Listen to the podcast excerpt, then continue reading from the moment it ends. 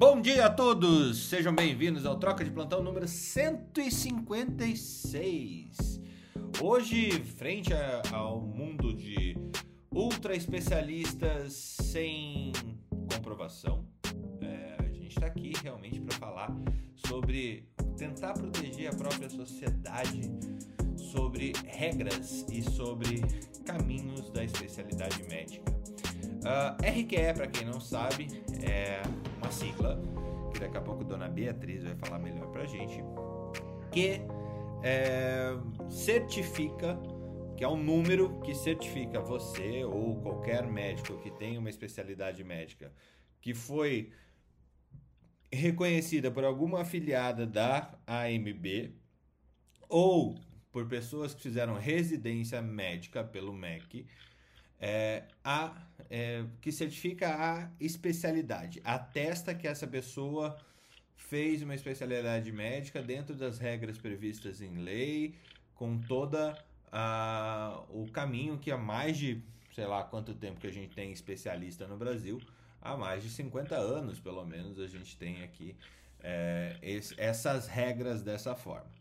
O problema é que esse mundo de mídia social, o mundo de Clubhouse, um mundo de tudo mais, gerou um mundo de cloroquina, um mundo de pessoas super mais inteligentes que a outras que criam evidências científicas de suas cabeças, é, criou pessoas que anunciam que são especialistas em alguma coisa que elas não são.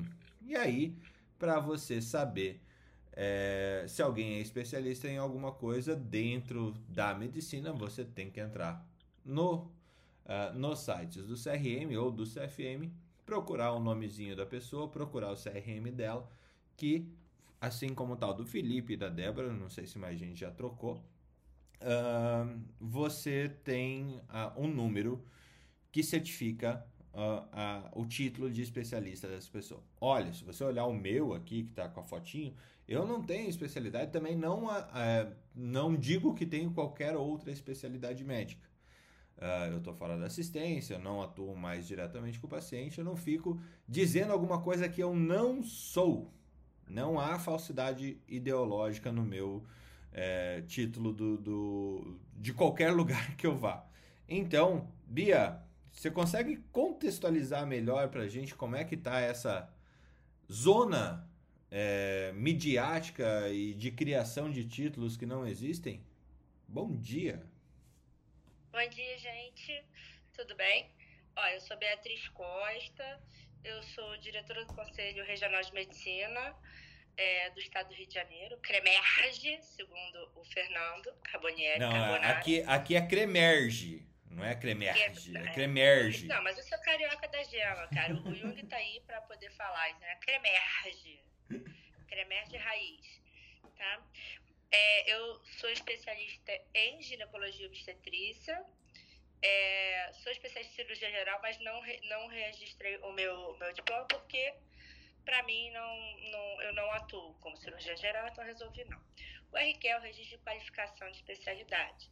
Né? Então, o médico, para ele ser especialista, ele pode ser através de duas formas. Uma é através do título da MB e outra é através da residência médica, como o Fernando falou. Né? Só que você só pode divulgar a especialidade se ela estiver numa, escrita numa lista, na comissão mista de especialidade.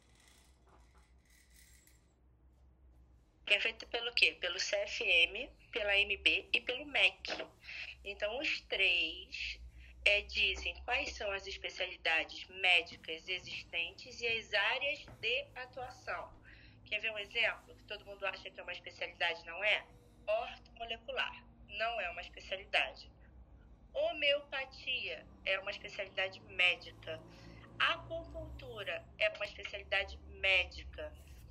É, urolo, é, deixa eu ver aqui uma, uma que é a área de atuação. Medicina esteta. É, não, isso não existe. Isso aí eu nem, eu nem comento. Começa a doer lá no fundo do meu útero. É, por exemplo, reprodução humana é uma área de atuação. Tá? Videolaparoscopia é uma área de atuação, não é uma especialidade. Tá? E a gente tem as subespecialidades, mas isso não conta como subespecialidade. E segundo a resolução do, do Conselho Regional de Medicina, nós médicos podemos somente colocar duas especialidades. Aí, Fernando, antes que você comece a treta, eu vou falar o seguinte: já foi tema de discussão lá no Conselho, lá no CREMERGE, porque essa resolução foi criada há muito tempo, onde não tinha é, tantas especializações, tantas, tantas, tantos leques de especialidades. Então, por exemplo, o Fernando Carbonieri não pode dizer que ele é especialista em ginecologia obstetrícia, pediatria e radiologia. Ele tem que escolher duas para registrar o seu título no conselho. Ah, mas eu fiz pós-graduação. Não importa, você fez pós-graduação com modelo de residência médica, você tem que fazer a, a, a, a prova da, do, da sociedade, né? Ah, você fez é, é, residência médica, você pode registrar diretamente o seu título. É, você pode ter o seu título e registrar os dois. Antes de 1992, eu acho que é 92 ou 89, gente, eu não sei de cor, tá? Porque eu não faço parte do registro do RQE lá no Conselho.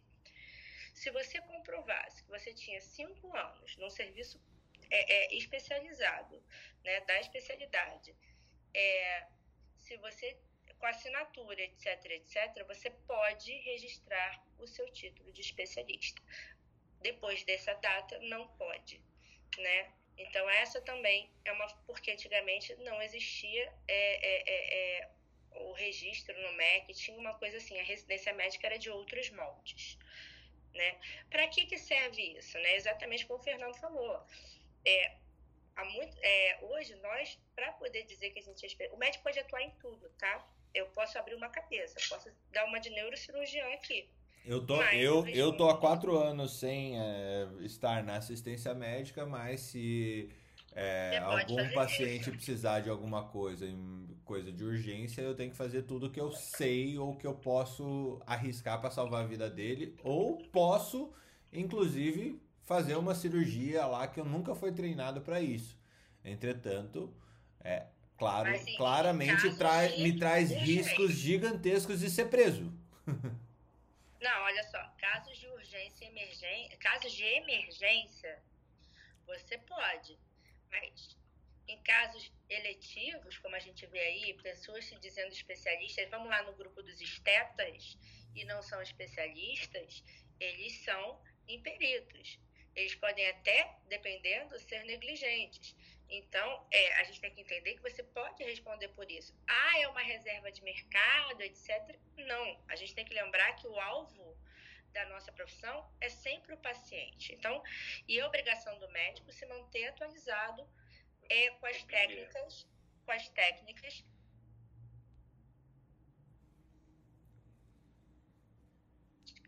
Então, assim, é, é, o RQE, ele serviu aqui é, para a gente na época da, da, da, pandemia, como, como o Felipe muito bem falou, todo mundo é infecto. Então, ele tem que mostrar a autoridade dele como infectologista. Olha, eu sou especialista. Né? Mesmo ele sendo especialista, ele pode fazer merda, desculpem, e ser julgado pela mesma coisa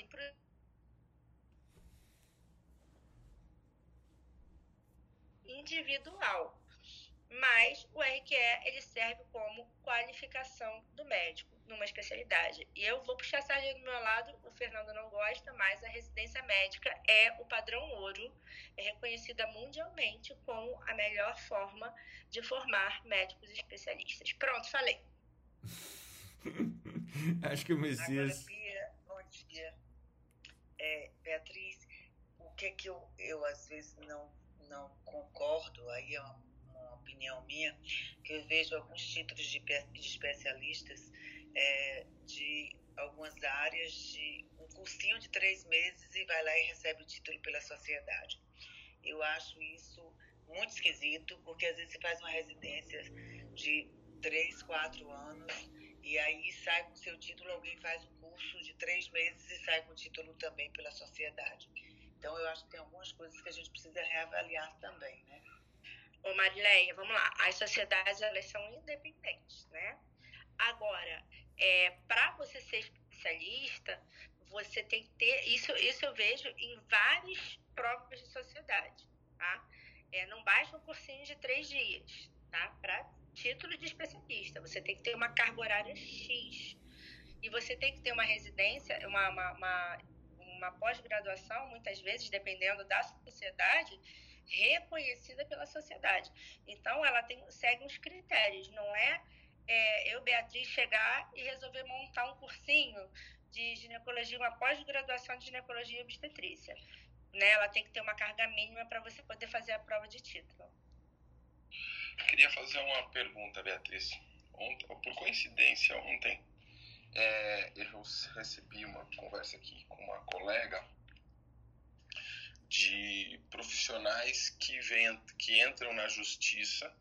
É, até estava conversando com outro médico que é médico e advogado também sobre situações muito similares, mas é, existem pessoas que entram na justiça em alguns estados com uma pós-graduação reconhecida pelo MEC e é, após terem, é, entram na justiça e conseguem o certificado pelo Conselho Regional de Medicina, ou seja, acaba tendo especialidade apenas com uma, uma declaração de uma instituição com certificado uh, de uma especialização por meio, por meio judicial.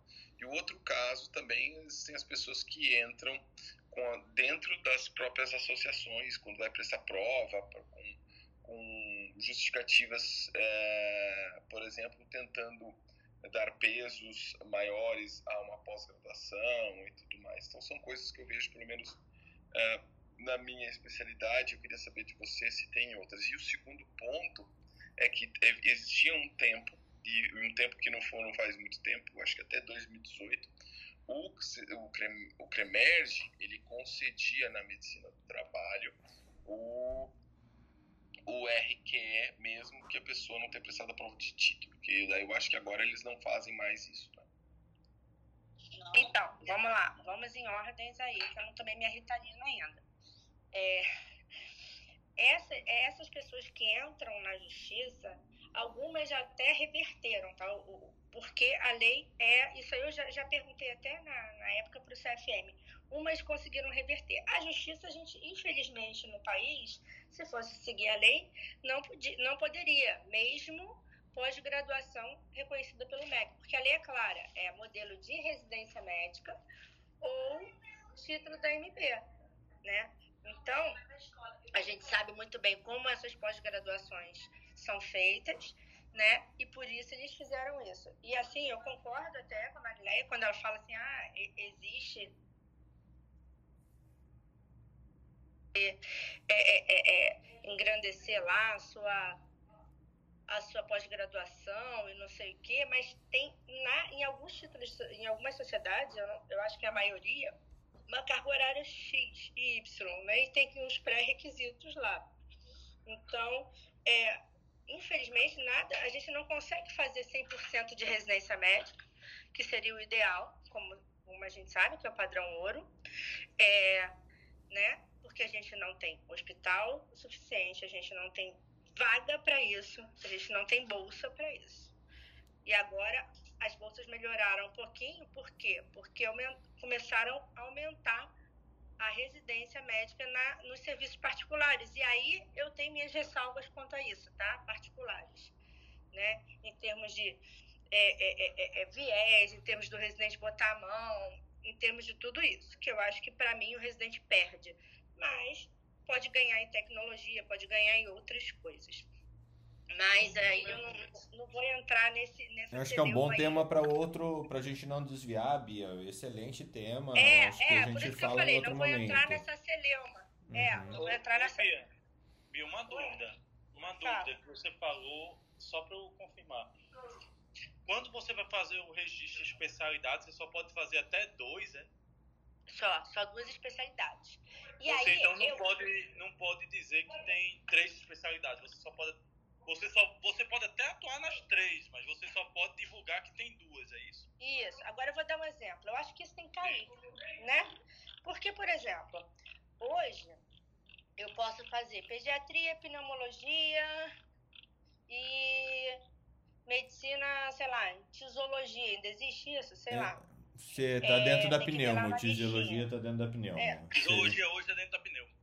É dentro da pneumo? É dentro então da vamos pneumo. fazer É, uma a outra. Faz endócrino, vai. Você cuida do pulmão e cuida do Endócrino, crescimento da criança, vai. É, endócrino. E aí eu trabalho com doença rara. Não, genética, genética. Pronto, são três, três coisas. Aí eu trabalho com doença rara, eu trabalho com não sei o quê. Eu só posso dizer que eu tenho duas. Só que hoje, gente, a gente demora para se formar 10 anos. Não adianta dizer que a gente tem. É, é, para a gente se fixar, para a gente se formar, são 10 anos. São dois anos de residência no mínimo, ou três, mais as pós-graduações ou especializações, mais as outras subespecialidades. E aí a gente vai chegar no mercado de trabalho às vezes muito mais que isso. A gente pode mudar. Hoje o médico ele se forma com 20 anos, com 25, com 23, sei lá quantos anos, ele entra na faculdade com 17. 24. Ele tem todo- 23, 24. É, depende, sei lá, tem gente que entra prodígio, né? Então, assim, eu me formei com 26, eu me formei velha, porque eu tinha que tomar cerveja na faculdade. Mentira que eu não bebo cerveja. Mas, é, é, é... tô brincando, gente. Mas são coisas que tem que mudar. Eu acho que o médico pode registrar todas as especialidades que ele fez, desde que seja reconhecido. Entendeu? Mas é uma opinião Beatriz, minha e até do conselho. Quanto a esse negócio do, do, do, do- da medicina do trabalho, a gente teve. Primeira coisa que a gente fez, porque isso aí já tinha muito problema com isso, o, o- o- o Alex, é, com esse negócio da medicina do trabalho, aí é uma gestão anterior que não vem convém falar, eu prefiro, por ética, não falar. Mas a gente resolveu. A gente, isso aí não acontece mais no conselho, tá? Pode ficar tranquilo. Bia, Agora, Bia, é, é bom. Beatriz, Ah, ela- desculpa. É, na verdade. Peraí, peraí, peraí. Deixa eu mexer. verificar. Deixa o Messias sai. antes que ele já tá na, na espera aí um tempão. Vai lá, Messias. Não, eu, eu queria deixar claro que RQE não significa título de especialista. Não, é o A pessoa- registro. Isso, a pessoa que faz a residência médica, ela pode tirar o RQE, mas ela não tem o título de especialista. O título de especialista, ele, ele, é- ele é dado pela sociedade, entendeu? Que nem quando você faz uma residência médica, você consegue tirar o seu registro de qualificação, o seu RQE. Só que para você tirar o título, você tem que fazer uma outra prova da própria Não, não, não. sociedade. Não, não, Messias, Não, tá não. errado. Desculpa.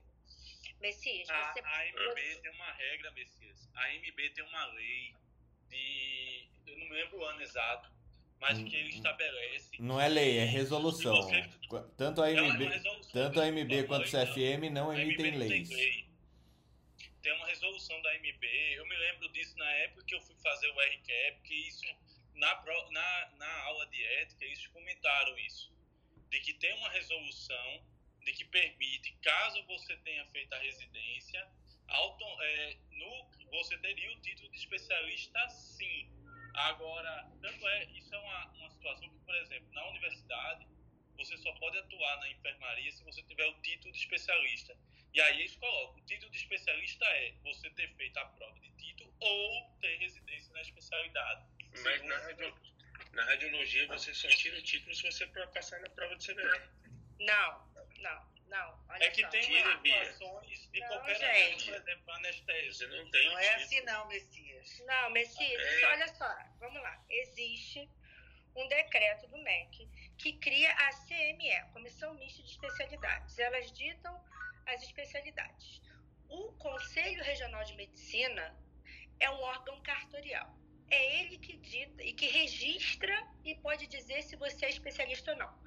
E o que, que ele fala? A resolução diz o seguinte: para você ser especialista, você tem que ter ou a prova da MB, ou a, a residência médica, né? E registrá-la no Conselho Regional de Medicina. Por quê? Porque é só ali que você vai poder dizer. Por isso que os planos de saúde hoje estão pedindo RQE, né? É, é, é, mesmo você. Aí é uma coisa cultural do, da- da- da- do Conselho de Radiologia. O Conselho de, Ra- de Radiologia faz essa Associação, coisa Bia. cultural aí. Associação, Que é é conselho. Não, Bia. É, especiali- é sociedade de especialidade. Sim, é sociedade de especialidade, desculpe. É, mas ele não pode dizer que ele não pode dizer, mesmo você fazendo a prova, que você é especialista. Você tem que pegar esse títulozinho da MB e registrar. Se você fez residência médica, você só registra direto. Você não precisa, você não é obrigado a fazer a prova de especialidade. Eu vou te dar um exemplo. Eu politicamente fui perseguida pela por uma pessoa que era da sociedade, tá? Então eu fazia a prova da, da, da Febrasgo, né? o Tego, e aí eu tirava oito e pouco, oito na prova, na prova escrita. E tirava quatro, porque eu sou muito nervosa, eu sou muito tímida para falar, eu tirava quatro na oral. Né? Então eu falei, quer saber? Eu não vou fazer a prova, registrei meu título e acabou. Meu RQ tá aí na minha bio. Por quê? Porque eu fiz residência médica. Né? Então, assim, se falam isso, é mentira. Tá? Então, é não, não, não, assim, é, eu perguntei por dúvida mesmo, porque é, porque você, para constar como título, pelo menos era o que eu achava, é, você tinha que fazer a prova do título, entendeu? Messias, Mas, então agora deixa, você falou. Deixa não, eu pular para esse é, assunto. É o título da sociedade esse. Deixa... Né? Assim, o título de especialista é a comprovação de que você é especialista. Ele vem de um lado ou de outro. Mas o título da sociedade é. E aí é, é da sociedade. Né? Isso, é da sociedade. Só deixa eu, deixa eu acrescentar. troca um... de palavras aí. Deixa eu acrescentar um negócio. Eu acho que tem uma, uma situação que o, que o próprio Messias está deixando ela evidente, né? Dentro das sociedades de especialidade, elas são é, elas elas dominam esse essa busca para você certificar uma especialidade fora de, de, de da residência médica, né? Eles que têm esse poder, né? então é, a partir disso, eles também, pelo fato de ser um clube de pares, eles também dão esse aval para você fazer parte desse clube de pares, certificado ou não. Tá? E isso cria é, uma cultura, como a Bia bem falou, de que você, para exercer, para ser um par, você precisa desse mesmo título que todos os outros pares têm. Senão você não é um par dentro daquela sociedade. Você é um par dentro da profissão, mas dentro daquela sociedade você não é par porque você não fez a prova. Isso acontece na sociedade de anestesia, isso acontece na infecto, isso acontece na pediatria, isso acontece na, na, na plástica, na anestésio, na SBOT, que é a da orto, na oftalmo. Todas elas têm essa questão tá? Ela, elas têm a, essa parte cultural e para você fazer parte dessa parte cultural da sociedade é, tem essa prova e essa cultura de que você é diferente por ter esse título dessa forma. Fala não, lá. Eu só, eu só queria deixar, deixar claro aqui porque eu perguntei justamente porque eu não sabia, eu não afirmei, não, até aproveitando a, a Bia aqui para isso. Assim, eu não sabia como é que funcionava, agora ela me esclarecendo. A ideia que eu tinha, agora acabei de perceber que é uma ideia errada. Então, assim, até agradeço demais pelos esclarecimentos. Entendeu? Só para deixar claro, assim, não estava afirmando nada. Não. E Messias, é por isso que a gente troca. Messias, como você, tem vários que pensam assim, entendeu? Por isso que eu, quando eu faço a aula, eu, eu falo exatamente isso. Eu só queria dizer que, assim, tem, tem essa situação que gerou confusão do Messias, acontece por, por alguns motivos, assim. Por exemplo, tem empresa, empresa aqui de nefrologia em Pernambuco, que só contrata se você tiver o RQE e o título de especialista, mas é uma regra da empresa. Isso, isso, por é isso que, que surgiu. Entendeu? Aí é uma coisa, aí é uma discussão. Isso acontece também com a cooperativa de anestesia aqui em Pernambuco. Você só pode ser cooperado se fizer a prova de título. E você faz a prova de título no R1 de residência, no R2, no R3. E a, e a média que gera a sua nota final. Isso aí é aqui em Pernambuco para entrar na cooperativa de anestésio. Então, assim, são essas as situações. Por exemplo, tem uma outra. Tem, tem, tem clínicas de radiologia aqui que o cara só contrata se você tiver o título de radiologia. Título de especialista. Mas é contrato, é uma, é uma regra da empresa. Não é porque isso é necessário para você exercer sua atividade. Isso então, é assim, necessário para você entrar em determinados trabalhos. Esse ano, Felipe, teve muito problema quanto a isso. Por que, que eu digo isso? É, agora eu vou falar para ti. Porque concurso público, é, agora nos concursos públicos exigem, né? Radiografia de coluna, tal, tal, tal. E é obrigado a ter o RQE, entendeu? Na, na, no, é, os concursos agora, pelo menos é a informação que chega pra gente aqui. Aqui também. Que, e que é assim, é obrigado a ter o RQE nos laudos. Entendeu? Senão É, eu ia perguntar isso. Eu, eu ia per- eu perguntar isso, porque quando eu fiz concurso público lá na era mesozoica, eu não tinha RQE, mas, ah, que aliás eu não tenho, porque vou deixar claro aqui, não tenho RQE porque não exerço no Brasil, tá? Eu tenho título, tenho um título de especialista, dois certificados de especialização. É, mas quando eu fiz concurso há muito tempo atrás, eu lembro que não exigia RQE. Exigia só o ti- é, só prova, que era ou residência ou ti- ó, ó que confusão. Olha que confusão. No meu, no meu concurso da universidade, quinto colocado não entrou porque não tinha o RQE registrado. Alex, Mas aqui em São Paulo nunca vi concurso assim, não. O, o- pode ser até que tenha, né? Tanto tempo que eu não faço concurso, mas nunca vi assim, não. eu acho que o, o Alex estava na, Eu tenho até um aqui. edital aqui. É, antigamente Olha esses aí, eu concursos sou não exigiam. infectologista pelo Ministério da Saúde. O meu concurso que eu entrei não precisava disso. É, eu acho que em todos eu apresentei título de residência, mas e eu fiz do, do estado do Rio de Janeiro também. Eu já fui infectologista lá, no, pelo estado, quando trabalhava no Hemorrio. Nunca pediram RQE. É, então, eu o fiz é de concurso aqui foi. 2013. Esse meu Eu acho que eu. Não, vai que eu sou velhinha, né? É, eu, acho, eu acho que meu problema é o mesmo. Eu sou velhinha também, porque eu fiz meu concurso em 2009, se não me engano. 2009, acho. Alex, tô tentando. Fala aí. Eu não sei se é uma É. tendência, né? Nos últimos anos já se cobra essa questão. Eu já, eu já contextualizo isso. Gente, pera, para. Alex, fala. Cara, eu, eu falei, se eu for tentar apertar o botão pra conseguir falar, não vai dar certo, porque vocês são campeão, cara. É, não, na verdade eu queria só, porque eu vi a, a Bia falou de, de várias especialidades, mas que eu me lembro, eu quero ver se essa regra faz sentido ainda. É, mesmo que eu tenha é, 10, 20 especialidades, eu só posso é, registrar no conselho até duas, né? Até duas especialidades. Então, E quantas áreas de atuação você quiser. isso. E aí a minha pergunta é: se eu só posso registrar duas, apesar de eu ter título de muito mais, não é o meu caso, mas se eu tivesse, eu não poderia então mencionar as outras como especialidade médica? Essa é a minha pergunta. Então, teoricamente não. Você só, pode dizer aquilo que você que você tem o, título de especialista, né? Quanto o, o RQE Não, do então, mas, mas a pessoa pode ter olha, 10 títulos. É, mas não, mas não, você tem que registrar, você tem que só botar aquilo que você tem no RQE, né? E é aquilo que eu falei lá no começo. É uma discussão, até isso já foi discutido muito no CREMERGE, e que a gente acha que isso está ultrapassado. Exatamente por isso. Porque hoje Então, você é isso pode que eu fazer queria comentar, várias especializações. Foi o que eu falei lá no começo. Porque essa, essa resolução é de 1830. E ela tem que ser revista, como várias coisas. Entendeu? 1830? Eu tô brincando, eu não sei Ah, qual é a Bia, data. vo- entendeu? você é a favor de Bia, você é a favor de ilimitar ou ainda assim limitar alguma coisa, não? Não, eu sou a favor de que se a pessoa fez a especialidade e tem, segundo as regras, o título de é, é, tem, pode registrar o seu título no conselho, eu acho que ela pode registrar quantos títulos ela for, ela tiver. Perfeito. Agora, Bia, é, me permita uma outra pergunta. A gente sabe que o título é para fins de divulgação.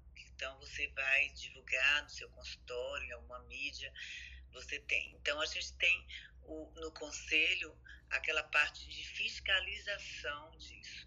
Que muitas vezes, por uma denúncia, o conselho vai lá averiguar, e muitas vezes ex officio, se eu não me engano, que é o nome que se dá, quando você vê, alguém do conselho entende aquilo ali e vai ver, tá lá tá claro aqui, ali tem uma irregularidade e ele não precisa ser denunciado para ver aquilo, ele sabe que tem. Então, como é que tem funcionado isso? Porque eu vejo assim, às vezes tem essa exigência toda, mas na prática, pelo menos eu queria é, é, ver na prática, de ponto de vista assim, tangencial, é, como tem sido esse monitoramento, porque exige tanto RQE e a gente não vê esse monitoramento de tanta coisa que está aí na cara. Como, por exemplo, um exemplo que tem aqui no próprio Clubhouse. Ó, vou dar um exemplo para você, Marileia. É, é, equivocado você dizer que é só para divulgação. O RQE o juiz pergunta. A gente recebe ofícios e eu sou e eu lá como secretária do, do, do, diretora na parte de secretaria do conselho, eu recebo os ofícios, né? Então a gente recebe ofício de juiz o tempo inteiro em processos judiciais perguntando o seguinte: esse médico tem o título de especialista registrado no conselho? O RQE, vocês têm que lembrar o que eu falei lá no começo. O, CREME, o Conselho Regional de Medicina é um órgão cartorial. Então, é ele que vai dizer se você é médico ou não, e é ele que vai dizer se você é especialista ou não. Então, ele não é só para fins de divulgação. Quando a gente fiscaliza a parte de. Vocês só estão vendo agora a ponta do iceberg. Por quê? Por causa dessa chuva aí que o Felipe falou. Todo mundo se diz especialista. Eu peguei um receituário de uma, de uma menina que tem, é, uma médica que tem é, menos de um ano de formada se dizendo psiquiatra tá? É, assim, no, no receituário, psiquiatra, né? Então, é, é, é, é ela não serve só para isso, tá? Ela não é. Veio por causa da pandemia, da, dessa divulgação em massa. Mas isso já, já, já existia. A gente só está fazendo valer em voga. Por quê?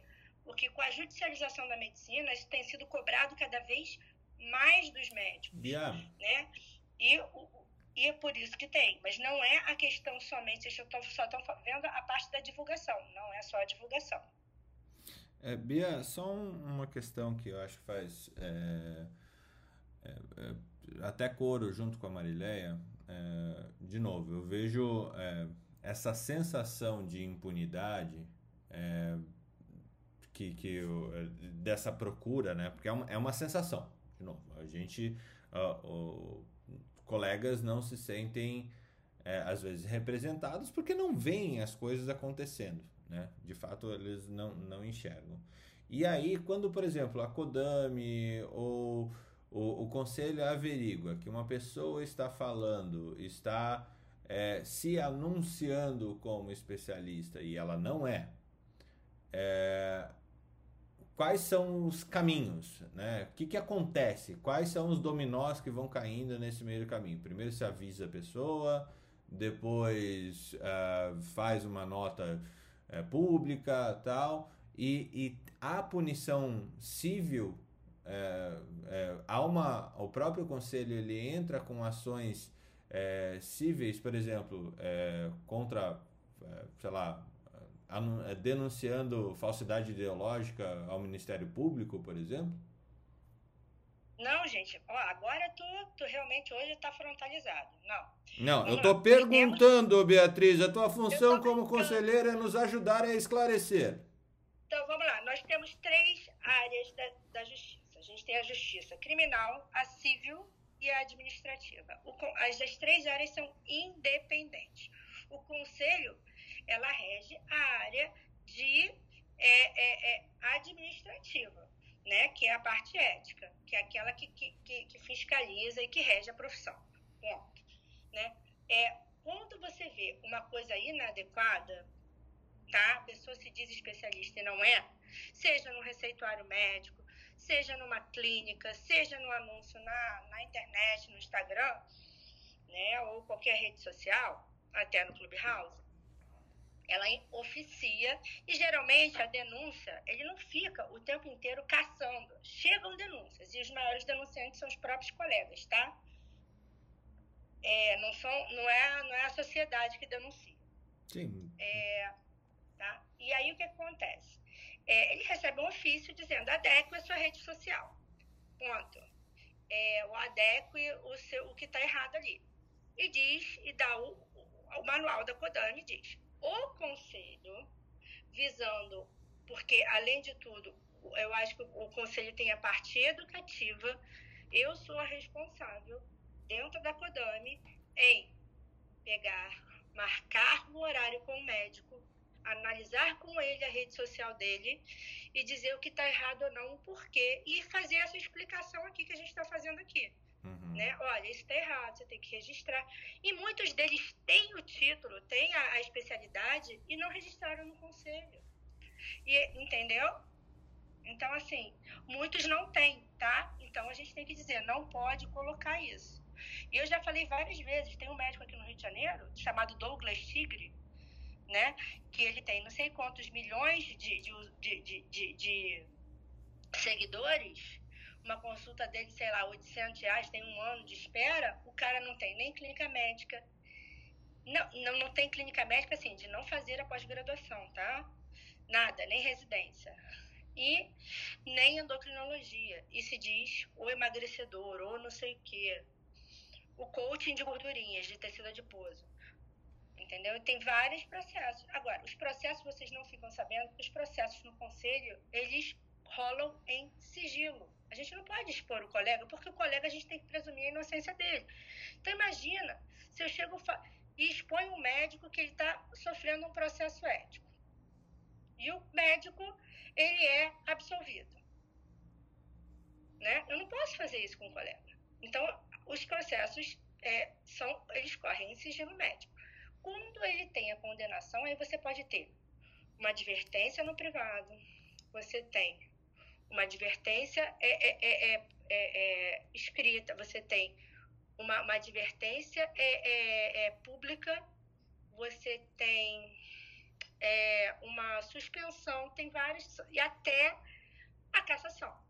Mas, Beatriz, não é esquisito você falar o exemplo desse médico aí? Claramente está nas redes, está nisso. Você explicou que ele divulga várias coisas e até hoje não tem uma definição do que é para ele, ainda está no conselho um processo? Tem um tempo para ser julgado, tem várias coisas. Não é uma coisa assim, ah, você vai. É, eu não sei qual tempo. Ele já foi chamado várias vezes, mas assim, o que eu estou querendo dizer é o seguinte: a gente não pode expor assim. Agora, esse é um caso clássico porque isso já foi divulgado nas redes sociais. Não foi, não é o, conselho que está falando, entendeu? Esse caso não é, é, é, é, mas assim o cara continua fazendo né? E aí, o que eu falo, a Kodama, ela atua, e aí só vira um processo, gente. Se o cara der com as suas redes sociais, ele não vira um processo. Arquiva, né? Não abre-se uma sindicância, entendeu? Só vai abrir a sindicância se o cara persistir. Nem tudo, não é? Agora, a, os processos do conselho, eles correm em sigilo. A gente não pode. A pessoa, ah, você, a gente tem essa sensação de impunidade. Podem até ter, mas a gente não pode expor se coloca no lugar do colega, digamos que ele não tenha nada, tenha um equívoco. Né, tenha sido um equívoco, porque qualquer um, por exemplo, o Tiago pode ir ali e fazer uma denúncia, olha, a Beatriz fez isso, isso e isso. Né? Ou qualquer cidadão pode chegar e fazer isso. Ó, não gostei da consulta da Beatriz e pronto. Sim. E não foi nada disso. Imagina se isso se torna público. Né? Gente, olha só, eu vou pedir desculpas para vocês, mas hoje eu não vou poder ficar até o final. Porque, como eu disse, eu estou enrolada aqui. Eu vou começar, eu vou dar aula no interior do Rio, só que eu tenho uma, meu primeiro dia no consultório aqui na Barra, então eu tenho que ir lá fazer a consulta e viajar. Vai, boa tá viagem, bom, mas... Bia. Brigadão por tudo mesmo. É... Bia, obrigado. Né, eu acho que foi bem, bem elucidativo aí. Valeu mesmo, Bia. Valeu, Bia. Até porque a gente, acha, a gente acha que sabe desse assunto de RQE e ele é mais amplo do que parece. Né? É, é, é, o que eu falei, a ponta do iceberg, entendeu? Mas é, é, eu gostei de uma frase que você falou que é o seguinte: realmente, os processos eles têm que correr em sigilo. Você não pode é, ficar divulgando um processo, isso aí em, todos, em todas as, as situações, independente de ser no conselho ou não o que não pode é você ver acontecer e não denunciar. Que aí você Exatamente. Está processo. Aí você quer que o conselho tome uma posição, mas também nunca denunciou. Meu amigo, vá lá onde faz a danada da propaganda, bata um print e manda um e-mail para o conselho e espera a diversão. Exatamente. Eu acho que assim. é, as, as pessoas são muito passivas, espera que o conselho faça tudo. O conselho tem que fiscalizar todos os hospitais, tem todos os problemas que que está tendo com a saúde no Brasil. Eu falo uhum. que o Rio de uhum. Janeiro é, é, o caos mesmo, então você imagina o Rio. É, a vanguarda, a vanguarda do rede caos. Social, rede social de médico, de médico. Não, gente, não tem como. Né? O conselho fez várias palestras e está até no YouTube, vocês quiserem ver, sobre é, é, propaganda médica em cirurgia plástica, propaganda médica em pediatria e propaganda médica em ginecologia obstetrícia. Para quê? A fins de educação, entendeu? Mas assim, se os colegas não, não, ou se as pessoas veem que isso está errado e não denunciam, a gente não tem como ficar atuando, a gente não tem braço para isso, gente. São 42 conselheiros, são poucos funcionários, não tem como. É, eu acho. Pô, Bia, mais uma vez, obrigado. Acho que assim. É, o conselho, acima de tudo, ele é, é, uma coisa que até consterna muitos colegas, que a premissa básica do conselho é proteger a sociedade, né? proteger os médicos. Né? E realmente, frente a, essa, a, a um país burocrático que a gente tem, é um país grande, com pouco é, recurso para fazer esse, muitas vezes esse trabalho, é, a gente não consegue enxergar e nem conhece, a maioria de nós não conhece a dimensão de atuação do Conselho Federal de Medicina e acha caro uma anuidade de 600, 700 reais por ano. E por que, que acha caro? Você só acha caro aquilo que você não, não vê valor ou que o valor está não condizente com, com a, as entregas, né? Só que realmente não há o conhecimento sobre a atuação do conselho, e por isso é, que as pessoas acabam é, achando que esse valor que se paga anualmente ao conselho é alto, né? ao conselho tanto regional quanto federal, porque na mesma, na mesma anuidade é, estão as duas instâncias. Messias, fala. Ou é, Marilé? Rapidinho, só, hum. só, só para finalizar, para eu poder partir, gente, deixar vocês aí. Existe o portal da transparência. No portal da transparência, ele tem número de fiscalizações feitas pelo conselho, ele tem número de processos julgados. Então, assim, vocês podem ter uma ideia da atuação do conselho, mas você nunca vai ver o nome do colega que está ali, porque não dá, não pode. Né? A não ser que apelamento seja público, aí você vai ver no diário oficial, aí você vê no jornal, entendeu? Fora isso, não tem como. Tá? Um beijo, gente. Fui. Beijo, Bia. Boa viagem. Marileia, tá contigo. Você tinha deixado aberto? O microfone? Não, eu, eu, eu deixei sem querer. tá tudo bem. Bom, é, esse tema, assim, eu acho que é, um, é um, uma, uma das inúmeras situações que a gente não tem conhecimento é, sobre a atuação do, do conselho ou do, de qualquer instituição médica. Há uma confusão tremenda sobre esse assunto, é, porque eu tenho o conselho, o conselho faz uma coisa, a associação médica faz outra. E, a, e teoricamente o sindicato tem que fazer outra, é, não existe, não há possibilidade de existir uma OAB dentro da medicina, que nem existe para os advogados, não há para ter uma ordem dos médicos do Brasil, porque não existe lei, não existe quadramento legal para ter uma instituição fazendo essas três instâncias, que seria o que a Bia falou: judicante, cartorária, é, científica e, e, e profissional, né? E, e, trabalhista, né? Por isso que você tem essa divisão em três. E dentro dessas atribuições do Conselho Federal de Medicina tem um monte de coisa que a gente está jogando sem conhecer as regras. Né? E uma das regras, inclusive, é o Thiago querendo falar. Agora que eu vi o negócio, já te passo. Uma das regras. uma das regras.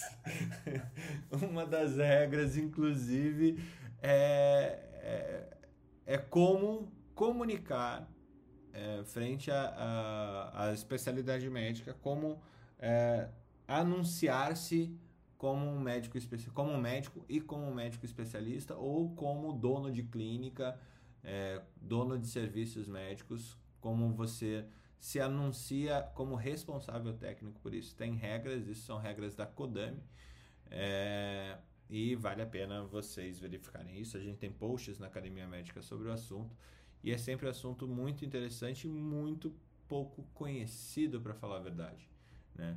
E são regras de atuação do médico. Você não precisa ficar perguntando para advogado, para é, gerente de mídia social como é que atua é, de forma. Você tem que saber essas regras. Médico tem que saber essas regras. E a sociedade seria interessante de saber essas regras. Então, se você está ouvindo uh, a expressão de um especialista em qualquer lugar, uma pessoa que se diz especialista, para saber se aquilo lá tem uh, sedimentação no Conselho Federal de Medicina, entra no Conselho Regional ou no Conselho Federal de Medicina e põe o nome da pessoa lá que vai estar tá dizendo se ela tem um registro de especialista ou não, tá? Porque senão vira essa, esse pandemônio que a gente estava falando de um monte de gente falando que é especialista, uma coisa que eles nunca estudaram com a mesma afinco que os especialistas certificados é, estudaram, né? Ou pelo menos certificaram esse estudo, né? Existem regras para isso e essas regras, como toda regra, tem que ser obedecida. É, fala, Tiago. Agora não vai falar, é isso? Não, tem que dar uma difícil agora, né? Agora que eu vi a foto dele. Agora, até agora, quero mais falar. Agora não quer. Quero falar Não, que a pessoa quer. Você é psiquiatra? Ou você está me enganando esse tempo todo, dizendo que eu sou doente e eu não sou? Mas eu acho a discussão bem interessante. Que eu ia falar é que na residência era muito estimulado o, o residente às vezes, iniciar o trabalho rápido, tipo assim, né? Começar a criar consultório e tudo, e escrever, tipo, psiquiatria. Porque alegava, tipo assim, você não podia colocar psiquiatra ou falar, tipo assim, trabalha com saúde mental, entendeu? Sendo uma picaretagem, né? Quando você coloca nesse sentido. Uma coisa quando você coloca, né, que você é um médico generalista. Mas eu lembro disso que tinha muitos que eram estimulados, tipo assim, ah, já começa a sua carreira, e, só que, entre aspas, colocando essas questões. Isso também é algo que tem que ser discutido, né? Já a gente vai começar que sai da, tá fazendo a residência e sai, sai faz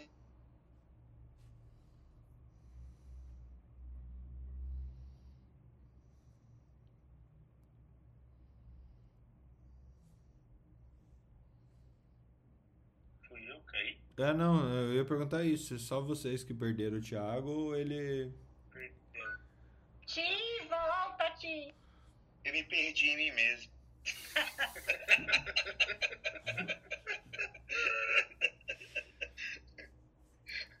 Coisas de psiquiatra, que esse aí tem RQE mesmo, viu? É, Não, super interessante. Antes de passar pro Ele não Guilherme. tem RQ, não, minha filha. Ele tem CID. É diferente. Esse tem Cid. É, só para acrescentar, Fernando, assim, é, eu sou diretor social da Associação Médica daqui. E a gente entende sobre o que você falou, assim, como existe muito, como existe confusão a respeito da de o que é específico para cada entidade, uma vez que, que ela é fra- fragmentada na medicina, né? A gente tem, assim, às vezes denúncias de, de, de ah, aconteceu alguma coisa, tal médico foi acusado de alguma coisa, vocês não vão se manifestar com a gente. A associação médica ela é responsável pelo bem-estar bem-estar social do médico. Se você tem alguma denúncia quanto ao mercado de trabalho tal, você tem que procurar o, o, sindicato, não é? Então, assim, existe uma confusão, uma confusão muito grande dos médicos para não saber para qual órgão é, direcionar a, a denúncia, entendeu? E uma Existe convulsão, briga. né? Como você tava, tem até uma É. convulsão social a respeito disso. é, é, é complicado, assim, a gente, a gente recebe algumas... "Ah, Vocês não vão se manifestar contra isso? Não, olha, a Associação Médica ela não possui manifestação política, tal, a gente não se envolve em política, tal. É difícil, cara, a gente tem um regimento interno que ninguém se preocupa em ver esse regimento e, é complicado, é complicado. Interessante, interessante. Bom, um...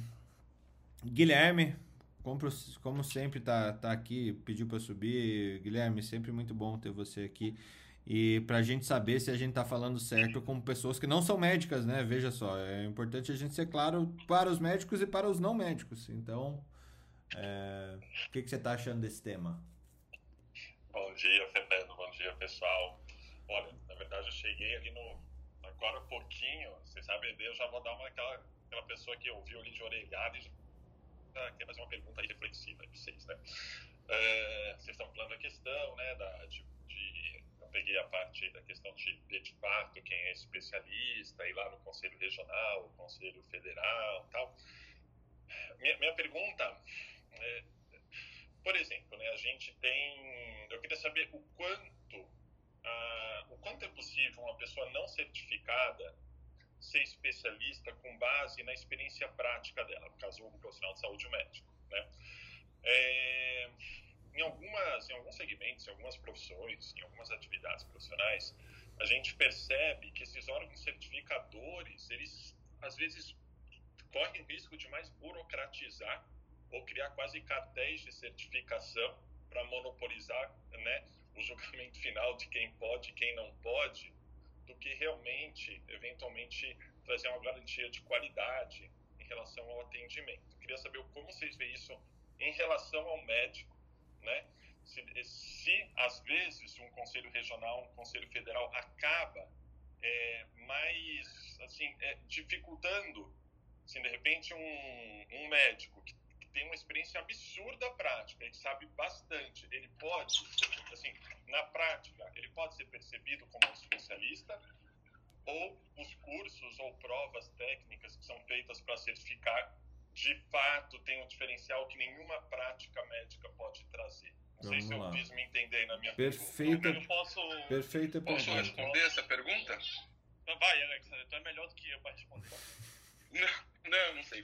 É, na verdade é o seguinte, são, tem dois pontos aí, Guilherme, importantes. Eu acho que seu, sua reflexão é super importante nesse momento, tá? É, o primeiro ponto é que a prova de certificação já considera essa experiência né? Então, médicos que não tenham feito nenhuma especialização, não tenham feito residência médica, eles podem é, prestar a prova e, por ser considerado, por conta desta experiência justamente prática. Mas, justamente para chancelar e, e, poder, numa defesa, como o Fernando falou, é, da sociedade, eu preciso ter uma garantia. Primeiramente, por exemplo, que ele é médico. Né? Então, por isso que ele precisa estar registrado no Conselho Federal de Medicina, né? Então ele não, ninguém pode ser médico pela experiência prática, né? Então isso aí já passou é, um bom tempo que isso não, não é assim mais, né? O, é, pelo menos médico prático já faz 200 anos talvez ou mais que isso não existe. A mesma coisa do ponto de vista de especialidade. Qualquer pessoa que não tenha feito especialização, não tenha prova de experiência, mas tenha uma experiência prática, ela te, pode fazer o registro.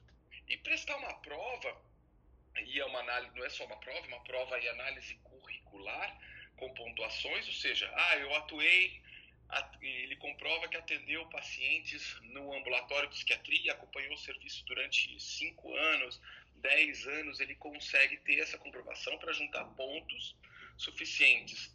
Participar de congressos da especialidade, então todos esses elementos fazem parte né, do, do de, de, de como construir essa pontuação para exercer essa especialidade. E a prova é só um elemento para comprovar né, que ele tem essa, essa competência que ele manifesta. Então, esse é o primeiro ponto, tá?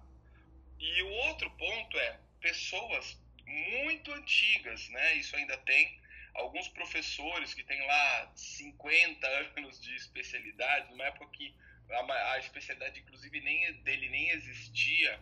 É, não prestou prova de título, não prestou é, é, análise curricular. Tem muitas dessas pessoas que não, não são lá com título de especialista. Se for, já foram, inclusive, catedráticos das universidades, tá?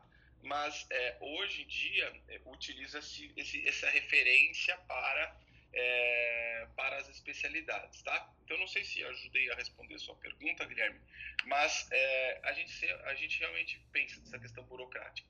Mas basta você ter essas experiências, você já soma uma pontuação que a prova passa a ter peso mínimo, sabe? Então, uh, não teria problema. Guilherme, Não, é só. assim, a- eu, eu, eu entendo prova é você né? A prova é super difícil. Ela também, ela desclassifica pela, pelo não conhecimento, assim. Tem a questão da relação médico-paciente, que talvez seja o ponto crucial que o Guilherme tocou, mas existe a questão de é, conhecimento técnico, né? Então aí a gente entra em duas esferas, o hard skill e soft skills. Que a maioria dos pacientes leigos, eles se prendem muito aos soft skills como o médico vai te tratar, como ele vai falar com você sobre o seu diagnóstico. E às vezes é, isso não é o suficiente para que ele contemple é, todos os pré-requisitos para ser um bom médico, né? Então aí você entra nos hard skills, que é o domínio, que é o estudo contínuo, né? Que são as atualizações, as publicações.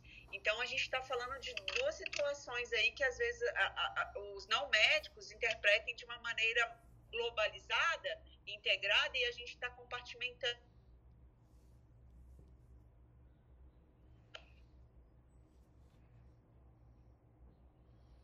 Tá. Estão me ouvindo, gente? Então. Estamos sim, É. A, a Débora caiu. É, Não, eu eu acho- só ia dizer que assim, é uma escolha. Você, a ideia desses títulos é para gerar segurança da, da experiência e da especialização que o cara tem em determinada área para a sociedade. Você vai ver um infectologista, você prefere que seja alguém que passou por todo o rito de treinamento e tem o cadastro ou alguém que simplesmente posta em redes sociais seus resultados, lembrando que você não pode colocar em redes sociais, né, uma especialidade que você não tem registro sobre ela. Mas aí Eu posso vai- contar um caos? Claro. Peraí, só ter- segura aí rapidão, Teve Alex. uma época, posso Alex. fazer um comentário em relação às respostas rapidinho? Sim. Claro. O... Não, mas, bom, primeiro, obrigado pelas respostas. Eu, eu entendi. Desculpa, quem foi mesmo a primeira pessoa que respondeu? Ah, O Alexander. o- não. Fui eu, O Alex, então, o, eu entendi, até para construir a linha de raciocínio, né, ah, que você trouxe, olha, não dá para alguém ser médico pela prática, mas assim, eu entendi que para construir a linha de raciocínio você usou isso, mas em nenhum momento, acho que é diferente não ser médico e ser médico e ser médico e ser médico especialista, acho que é um degrau diferente, né, lógico, eu nem questionei, ah, não estamos falando aqui de curandeiro e tal, mas, é, mas pelo que eu entendi, assim, eu, eu entendo a importância da certificação, principalmente, né, hoje a gente tem canais de comunicação direto, redes sociais tal, que dá para Assim, a gente tem um terreno fértil para enganação, para charlatanismo, para um monte de coisa aí, né? Mas eu entendi que boa parte da certificação do especialista vem da comprovação da experiência prática dele, né? Então, eu, eu entendo a segurança que traz, mas, por outro lado, reforçou um pouco a minha ideia que se eu conheço o médico, é um médico que eu vou a vida inteira, eu tenho, conheço pessoas que vai nele, percebe nele um especialista, né, para mim, ele pode ser visto um especialista independente dele ter comprovado esse conhecimento lá no, no órgão responsável tal. Né? Então, acho que é essa reflexão que eu trago. Assim, desde que eu conheça, né, é, saiba do histórico, é, eu entendi que a certificação vem, sim, é, muito da experiência prática dele e que isso é confirmada a partir de uma prova. É. Guilherme, deixa eu fazer um complemento. É, na realidade, a gente percebe é, é, a necessidade daquele médico, como a gente falava antigamente, o médico de família. Hoje você tem, quando você forma em medicina, é bom deixar claro aqui, e como a própria Beatriz falou, você é médico, seis anos você tem lá seu título de médico e você vai atuar. Obviamente que o RQE é essa segurança que todo mundo está falando aqui, de uma especialização, mas a gente também não pode esquecer que você pode fazer sua residência médica, registrar lá seu título de especialista, ter 20, 30 anos de formado e se quer fazer uma, uma, reavalia, é, é, uma capacitação, atualização ao longo de sua vida. Então você tem um título, mas você não está nem atualizado. Então, assim, o que é importante que é importante, que serve de reflexão para a gente, é como é que o, nós médicos estamos sendo percebidos por nossos pacientes em relação à entrega mesmo, entrega de valor em saúde, como é que eles estão percebendo a gente, não simplesmente um título. Então, eu entendi é, é, essa perspectiva que você está falando aí e a gente vê resultados práticos, como é que tem sido cuidado que esses pacientes estão tendo por um determinado médico. Então, eu acho isso aí também bem relevante para a gente refletir, sim. É, ia contar um caos aqui, é, que foi quando, quando eu assumi um. Antes de você contar o caos, só para dizer uma coisa. Não tem problema o médico não ter especialidade, gente. Ele, ele 40%, 50% dos médicos não tem não tem, não tem problema. Não faz dele um Tem um aqui em médico. cima que não tem. O Fernando aqui não Prazer. tem especialidade. Não faz dele um mau médico. O que ele não pode é divulgar que tem uma especialidade que ele não passou por um rito para obter esse título.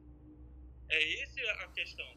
Mas o fato dele ser um, um bom médico não exime ele de exercer sua atividade, de ser, de clinicar bem, de exercer sua função bem. Ele pode até atender infectologia muito bem e atuar nessa área. Ele só não pode se dizer infectologista. É, Tá, tá super claro, Felipe. Obrigado. Exatamente. É, então, vou contar um caso. Eu, eu mesmo, na verdade, meus primeiros 10 anos de ensino trabalho, fiz. Na minha época não existia residência médica de ensino trabalho. A gente busca o conhecimento extra, porque a gente corre atrás do, do- de conteúdo e tudo mais, né? Então, é, eu, os primeiros 10 anos, apesar de ter especialidade, apesar de depois ter prestado a prova de título, eu optei até mesmo por não, por não registrar, porque não existia. Eu precisava é, é, existe uma norma que já definia que para atuar nas empresas eu precisava ter o título e, isso era o suficiente. Depois eu entendi que eu precisava ter o RQE e hoje é obrigatório para poder é, ter- ser coordenador do programa de saúde da de, pro- progra- coordenador do programa de saúde ocupacional. Bem, mas contar um caso aqui é, que é interessante. Uma vez eu tinha um, um- um chefe e ele eu queria colocar no orçamento que era importante eu participar dos congressos e que a empresa bancasse, né, isso, né, esses, esses congressos e tudo mais. Ele era residente e falava assim, eu contratei você porque você é o cara que mais sabe desse assunto, porque você entende, você já é especialista. Eu falei, mas eu preciso continuar me atualizando, né? E aí foi essa discussão, né? É, e aí acabou que eu não tive esse, esse dinheiro lá no pro meu congresso, no primeiro ano de contrato de trabalho. E aí um dia ele veio pedir indicação de um cardiologista, né? Daí eu perguntei para ele se. Mas você quer um cardiologista que, se- que se atualize, que vai nos congressos? Ou pode ser qualquer um cardiologista aí, né? Que vingancinha, quer, né? que vingancinha, hein, Alexander? Eu falei, e aí eu falei, mas qual que você quer, né? Daí, é claro, gente, que isso é tudo com, com uma ironia, com, sabe? E aí ele falou, tudo bem, tudo bem, eu entendi a sua mensagem, né? E aí, ah, no segundo ano, eu tive meu, meus, meus, meu meus congressos cus- custeados, né? Mas, é, de uma certa forma, é justamente isso. Ah, Quando se avalia o médico, se avalia é, o quanto ele está se atualizando, as habilidades práticas, é, a residência é um elemento porque não é só uma pós-graduação onde a pessoa senta na cadeira e assiste aula, ela é diferente da pós-graduação. A residência você tem um conteúdo prático. Então, lembrando do ponto de vista, é, é, pelo menos é assim que a ergonomia pensa, tá? E eu, quando eu falo que eu sou ergonomista, é porque não é porque eu estou fugindo de uma especialidade médica, porque ela não é uma especialidade médica, é uma outra formação, tá? Que pode ser um arquiteto, pode ser ergonomista, etc. Então, na ergonomia, a gente fala muito disso. Então, a, o, quando você faz uma especialização, uma formação teórica, você aprende, você tem conhecimento. E aí você depois tem outro nível que você desenvolve habilidade, que é a parte prática. E o, o exercer a prática ao longo de um tempo, você consegue resolver situações adversas e você desenvolve algo que a gente chama de competência. E o objetivo do conselho é que a pessoa tenha competência naquilo que ele está fazendo para que ele possa exercer aquela especialidade e para citar a especialidade, né? Justamente porque imagina um neurocirurgião que não tem título de especialista, né? Eu ficaria com bastante receio, por mais é, como seria isso, né? E isso serve para qualquer especialidade. Alex, é, é, foi muito bem lembrado isso, desculpa, gente, eu caí aquela hora, é que ah, não, não há dúvidas da, for, da qualidade de formação de, uma, de um residente é, frente a um pós-graduando. Ontem eu uma dúvida sim, eu discordo e depois falo sobre isso. Tá, então tá. Pelo menos na minha vivência acadêmica, para mim não há dúvidas. É, a- se a residência é bem feita, ontem eu estava dando aula para os pós-graduandos da USP e eu recebo os residentes da USP na Medicina do Trabalho e da, do FABC, e eu estava dando uma aula sobre PCA, Programa de Conservação Auditiva. Os pós-graduandos, eles assistiram a aula da maneira que eu faço prático, tivemos perguntas muito pertinentes, eu até falei que, que os meninos pesaram bastante a mão nas perguntas lá, que são os questionamentos que eles vão ter que responder, que vale nota. Mas assim, foi uma aula online muito boa, com participação, com perguntas. Agora, você compara isso com um residente que fica lá comigo, que vai na área, que dosa o ruído, que, que avalia os operadores. Gente, desculpa. Para mim, na minha experiência prática, né, na minha vivência acadêmica, eu não comparo um pós-graduando com um residente, porque é infinitamente maior a experiência que ele tem. Os meus residentes, eles têm, eles são médicos da instituição que eu trabalho. Durante dois meses, eles têm é, todos os acessos, eles têm toda a autonomia para executar absolutamente tudo que um médico do trabalho deve fazer.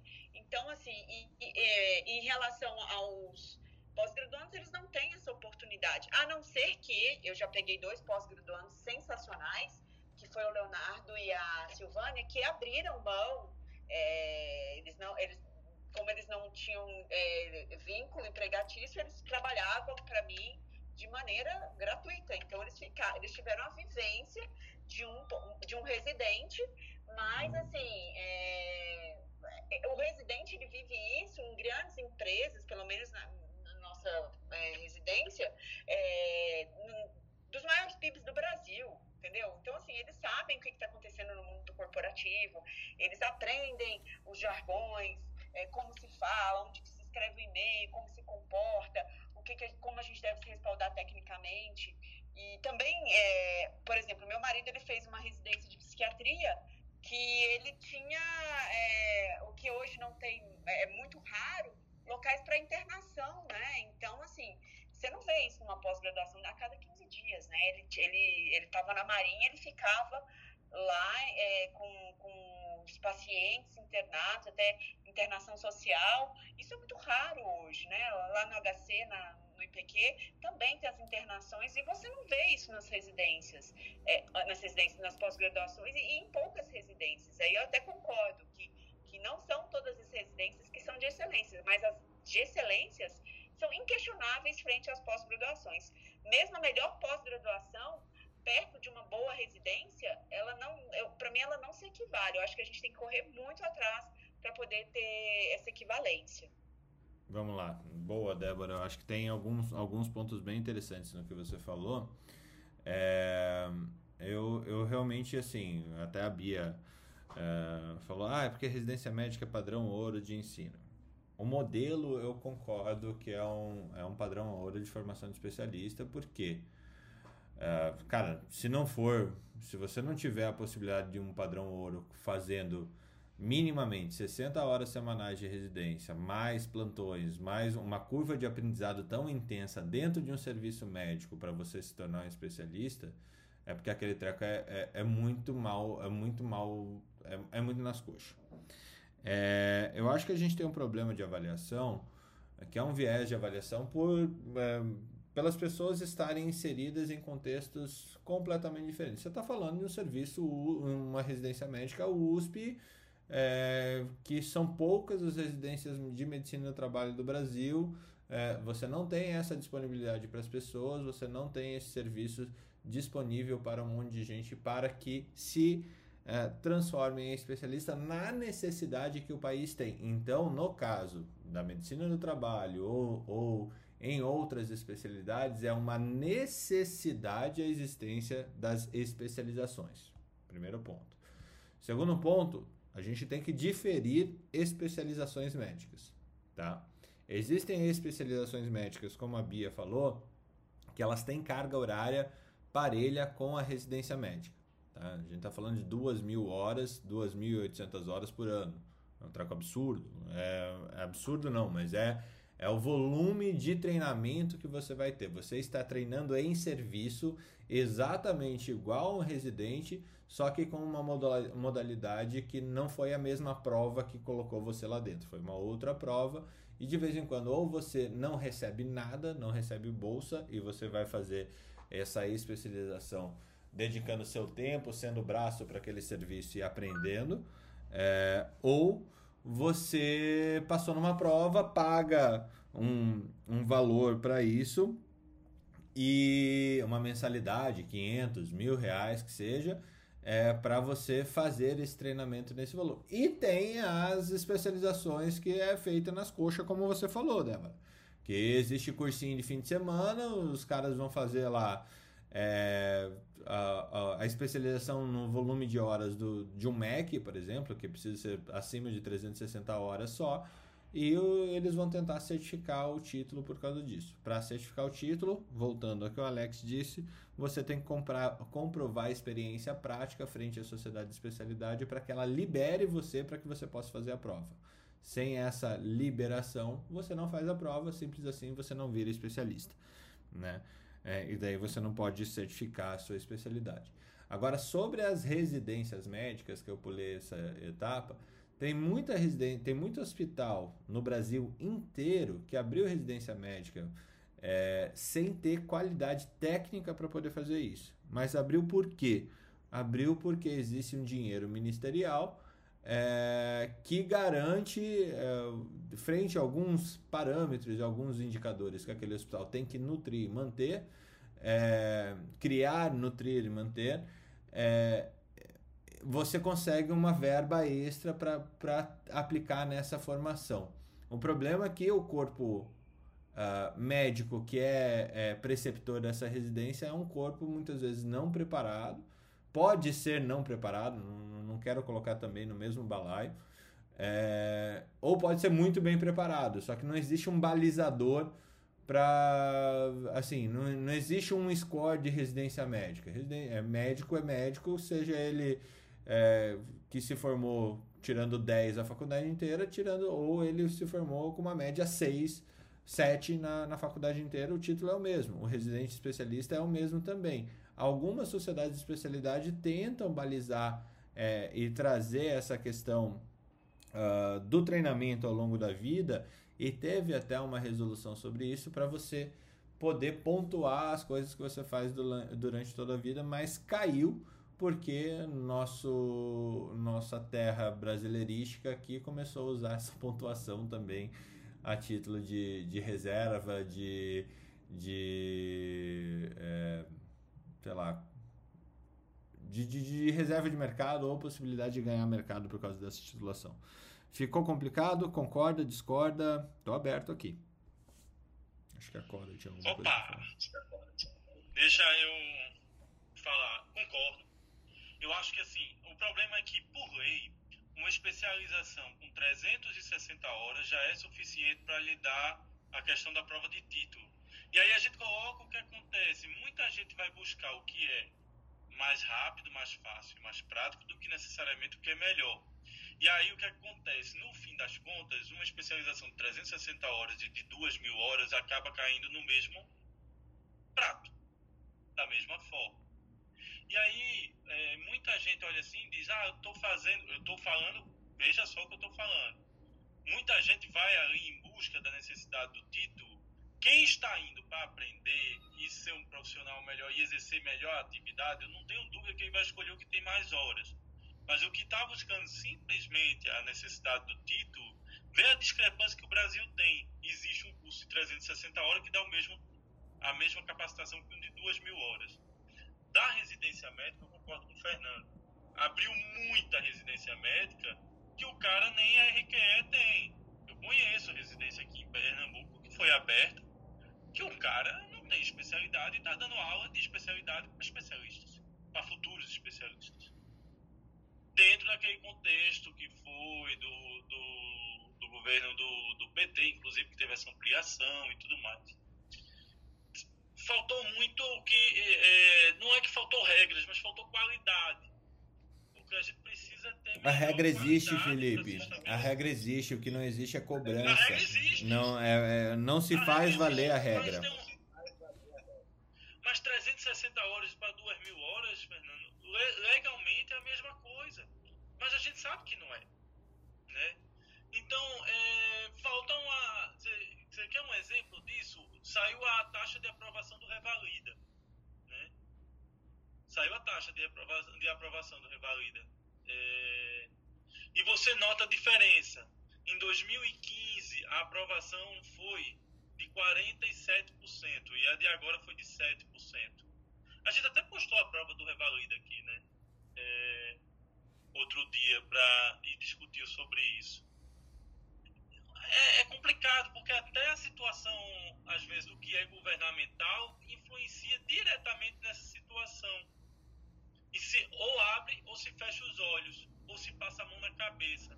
Mas eu concordo com o que você e com o que a Débora disse. Concordo com o que os dois falaram. Vocês falaram a mesma coisa. E o problema é o mesmo. Qual vai ser a solução? E o silêncio governa. É, não, eu, eu, o que eu posso falar é que eu, esse, essa semana passada, aqui na Irlanda, foi aprovada uma resolução, porque quando você se forma, é, você tem que prestar a prova de. É, não existe. Residência não é igual no Brasil, né? São treinamentos que você faz, que você vai ser o tal do Senior House Officer, depois você vai ser promovido a Registrar. É, é, é assim que é feito o treinamento aqui, né? E até semana passada, se você era cidadão irlandês, você tinha preferência para exercer a profissão. Então, o que, que acontecia? Tinha muita gente que vinha para a Irlanda fazer faculdade, o cara fazia faculdade aqui, formação todinha, quatro anos de primed, mais quatro anos de medicina, e aí na hora de entrar na especialidade, porque ele não era cidadão irlandês, ele ia pro final da fila, não importa a nota dele. E agora, semana passada, o ministro da Saúde é, fez uma, uma coletiva de imprensa e anunciou né, para a população que agora o que vai importar só é a nota. Então, o que acontece assim, na hora que você quer regular o exercício da profissão, você pode fazer qualquer maluquice que você quiser. Você pode aceitar que 360 horas é igual a 12 mil, 12 mil horas. Então, na verdade, talvez a, maneira que esteja sendo regulado, né, para voltar um pouco o que o Felipe falou, né, que seja o problema, né? E como você falou, como que resolve, né? É muito complicado, né? E aí você pega o cara que faz o revalida. Então, assim, no Brasil é o revalida, né? Ah, nos países de língua inglesa tem diversos tipos de prova que você pode fazer. Né? Eu não sou especialista nisso porque eu não, eu não sou é, boarded aqui, né? Eu não tenho, é, eu, eu não exerço aqui como é, clinician, né? Eu não sou médica clínica, então eu não fiz, mas eu tenho vários colegas aqui que fizeram o, o, o coisa e é, tem vários caminhos que você pode tomar e vale igual, entendeu? Então é, é muito complicado. Toda vez que você faz prova para alguma coisa, os seus critérios para falar que uma pessoa pode fazer isso ou não, é extremamente complicado. Aqui na Irlanda, qualquer um, qualquer um pode fazer botox, por exemplo. Qualquer um pode fazer botox. Você pode abrir uma barraquinha de botox aí. Você confia? Entendeu? É, é, eu acho que é, é, volta um pouco nisso. Eu acho que a discussão vale a pena, Fernando, nesse sentido. Você, você falou, tá certo. É, como que regula?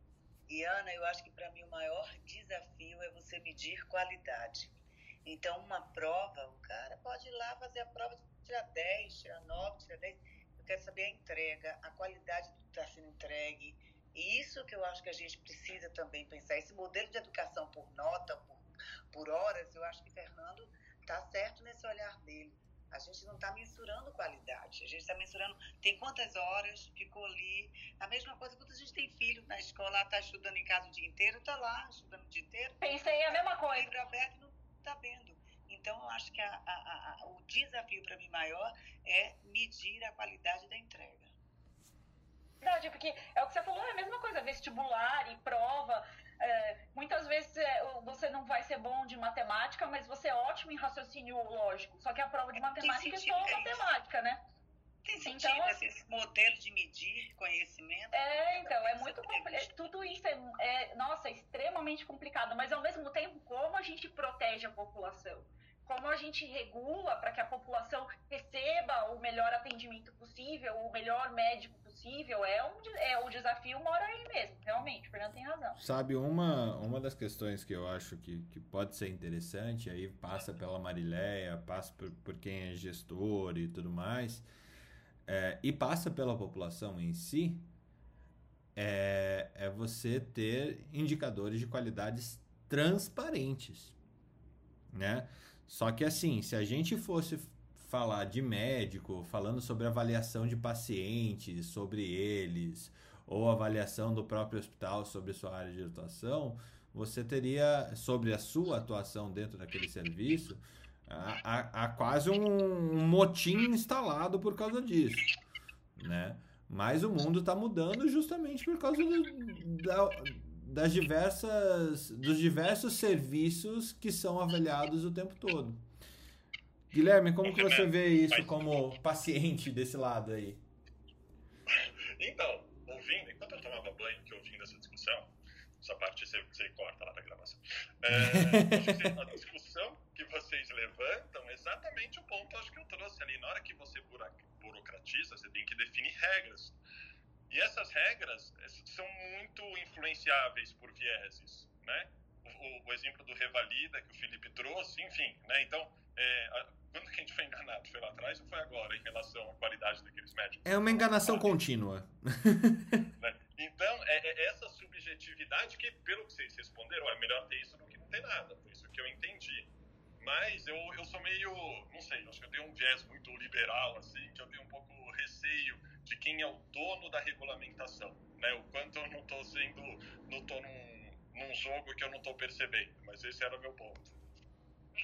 Pô, super interessante. Eu acho que isso entra naquele, naquele viés, né, Guilherme, da gente falar, enquanto tem um dono de uma, de uma, de uma regra, se, se existe alguém sentado em cima da, do, da regra, você tem também a oportunidade de falar, não, porque eles, aqueles filhos da mãe que estão sentados lá no negócio, eles fazem do jeito que eles quiserem. Só que a regra ela tem uma história pra, que foi criada com, com um contexto, né? Logicamente, o contexto ele muda. O contexto da criação da regra, hoje, 60, 70, 80 anos depois, é completamente diferente. Entretanto, você consegue ainda é, ver na sociedade os mesmos motivos que, que fizeram a criação daquela regra, daquele balizamento, né?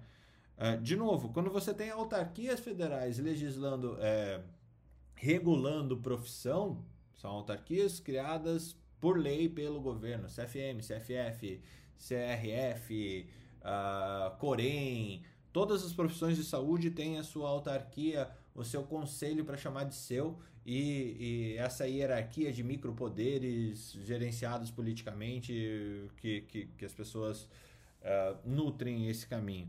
Mas é, é, muito oportuno no mundo liberal ou no mundo é, burocrático você ter essa questão do eles fazem dessa maneira, eu não concordo com eles. É, só que a gente também não tem uma, muitas vezes uma organização social para discordar de forma qualitativa, né? É... Mas com certeza dá muito pano pra manga essa discussão, minimamente. Pano pra manga vai ter na sala que vocês vão estar hoje às 8 da noite, que eu vi ali na chamada. Ixi, Maria. que você e o Felipe vão estar lá. E eu vi que tem uma galera lá que gosta de dar uma politizada junto ali. Quero ver, vai ser polêmica, vai ser polêmica. Não, mas olha, fica tranquilo.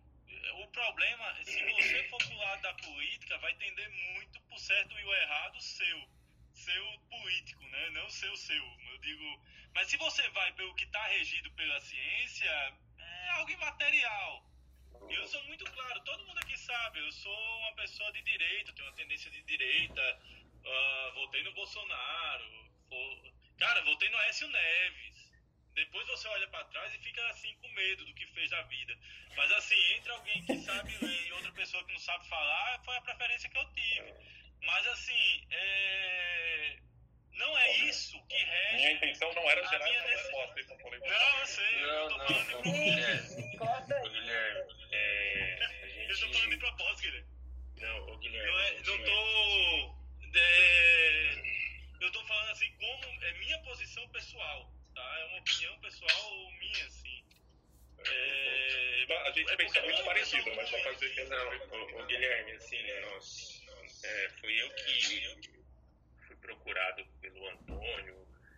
É, hoje a central de política, por incrível que pareça, ela é do, uma das salas do Clubhouse mais centradas que, que tem. Eles, eles é, coordenam muito bem e tal. E a gente deixou bem claro, assim, assim, eu troco ideias com o Antônio recorrentemente, a gente deixou bem claro, assim, que a gente vai tentar trazer a ciência, né? A, a ciência da vacina Se a, a coisa tendenciar para a política, a gente vai tentar trazer para a ciência de novo, sabe? É porque a gente está vendo muita politização em cima de vacina, em cima de tratamento, e, e, é, é poucas, e as pessoas esquecem da ciência que envolve isso. Então, se a gente separou alguns artigos, a gente separou algumas coisas, então nós vamos tentar pegar para o lado da ciência. A gente vai fazer essa sala, o intuito de fazer essa sala não é tentar mudar a opinião de ninguém sobre a vacina, não é tentar forçar a opinião sobre ninguém é, a respeito da vacina. É trazer informações para tentar esclarecer para aquelas pessoas que têm dúvida. Olha, eu estou na dúvida se eu tomo ou não, é, é, eu estou na dúvida se essa vacina faz mal ou não. Olha, nós vamos trazer as informações que a gente tem até aqui. Então, assim, aí a decisão é sua, entendeu? E, e Messias, só para. Desculpa, desculpa, um dado problema. interessante, Messias. Saiu hoje de manhã no noticiário que na Rússia mais de 800 mortes por Covid nessas últimas 24 horas um terço só da população que está vacinada e está subindo muito o número de casos. Então, é. É, é, é, isso aí, não. Eu peguei um trabalho ontem, ontem que, que eu vou trazer hoje, e é, assim, é, é unânime o, o, benefício científico da vacina, entendeu? Porque, assim, todo mundo já tem uma opinião formada tal. A gente não quer mudar a opinião de ninguém, a gente quer trazer informações para tentar agregar numa decisão familiar, a tentar agregar é, informações para eles discutirem entre eles. Assim, a gente não quer entrar no cerne político porque aí não tem acordo. Então, assim, acredito eu que não vai ser polêmica a sala, acredito, até o Antônio subiu aqui, ó, acredito eu que vai ser bem controlado, vou até deixar o Antônio falar que ele, ele que é um dos coordenadores, é uma das salas mais conhecidas do Clubhouse aí, então segue aí, Antônio. É, só, só, gente, só Antônio, fala a respeito da sala. Para mim é nova, eu nunca consigo entrar de noite. Eu, eu realmente vou, vou atender e estar tá junto com vocês hoje à noite. É, é, segue lá, depois eu falo o que eu preciso falar. É, vai lá. Obrigado, Bem... doutor Fernando. Bom dia, doutor Messias. Bom dia, pessoal. É, bom, a Central da Política ela busca trazer informações, né? A gente é, fez uma reformatação nas últimas semanas no sentido de trazer conteúdo ao nosso público. Hoje a gente conta com quase 2 mil membros. É, então, é, é, as vacinas, é, mix de vacinas, é algo que está bastante em evidência e nada mais justo é, e sensato do que trazer profissionais é, que trabalham na área, que trabalham na linha de frente da Covid, do combate à Covid, para o nosso público e também para o Clubhouse. A gente, é, endossando as palavras do Dr. Messias, a gente é, tentou sair, a gente a gente está saindo, né? Daquele debate de polarização, Lula e Bolsonaro. É, acredito que tem bastante sala no corredor é, é, com esse intuito. Então, é, a gente quer trazer algo mais didático, algo mais informativo. sem dúvida alguma, a gente não vai permitir que esse tipo de situação ocorra nas nossas salas. Inclusive, a gente teve ah, alguns debates é, é, políticos sem que houvesse qualquer tipo é, é de problema, intercorrência durante, durante as nossas salas. É, é, na segunda-feira, a gente debateu a representatividade dos partidos políticos no Brasil. Foi um tema bastante interessante. Contávamos lá com, com um professor, doutor Roger Stiefelman, que é um professor da USP, em Direito Constitucional na USP Gustavo Ramos, um cientista político, é, pessoas de alto gabarito estavam lá comentando o assunto e a gente falou a respeito aí dos mais de 30 partidos, é, sem que em momento algum fosse politizado, né? apesar da gente estar na central da, da, da política. Então foi o assunto foi debatido é, é de maneira bastante interessante. A sala durou mais quase cinco horas. É, a gente não vai é, deixar vocês cinco horas na sala hoje, doutor Messias, doutor Felipe doutor Fernando, mas é, vamos, vamos tentar trazer luz ao debate hoje à noite. Obrigado. Beleza, eu acho que o, o, Messias, o Messias realmente trouxe essa, essa situação e tal, que, que era interessante da gente é, estar junto e, e abrir o debate, né? Eu gosto muito do debate político, odeio gente politiqueira ou caminho politiqueiro para fazer. Uh, onde um, um, partido fica superior à, discussão, isso não faz muito sentido para mim, não faz, eu acredito que não faz sentido para muita gente. É, entretanto, somos seres é, que um, vivem a política de diferentes formas de, de, acordo com, com o tempo que estamos, né? Assim como o Felipe falou, uh, tem um monte de gente que, que votou na S e nunca mais fala sobre isso, eu sou um deles. Uh, e, e não é uma questão da gente dizer em quem que a gente vai votar, em quem que a gente não vai votar, quando tem uma coisa que é a metodologia científica, a ciência em si, ela não tem, não deveria ter polarização. Infelizmente, o que está acontecendo e é esse tipo de coisa que a gente vai discutir, porque a, ciência em si, ela, ela assim, dane-se o sentimento dos outros. A ciência é ciência, ela é descritiva, elas são testes que descrevem o que foi observado, né? Ela é verdade absoluta? Não, ela muda todo o tempo e ela efetivamente muda todo o tempo. O que não o que as paixões e ela não pondera paixões humanas, né? É, e aí eu acho que é esse o, a questão que a gente vai é, estar lá justamente para discutir, né? É, faz parte da, da, da, política pessoal de cada um essa, essa possibilidade de discussão. Gente, eu vou ter que terminar o programa porque eu tenho um, um, um simpósio é, logo mais às 10 horas da manhã, se eu não me engano, da, da, da Federação dos Hospitais de Santa Catarina. E espero até contar com vocês, deixa eu ver aqui certinho para poder passar. É, na verdade, agora às 8h30. é, eu, como médico, Rodrigo Tanus da Livon Saúde, o Emerson Silva da IDEIN, que é arquiteto e criador de, de edifícios de saúde, o Regado Fantinelli da Agora Tech Park, lá de Joinville, é, e a Emanuele Gonçalves falando sobre diferentes stakeholders, como eles atuam frente à gestão de saúde ou criação de novos, é, novas soluções em saúde. É, e até de noite, até de noite numa conversa que espero que seja bastante produtiva. Um abraço a todos e até a próxima. Gente, muito obrigado a todos, um abraço. Academia Médica. Bem-vindo à revolução do conhecimento em saúde.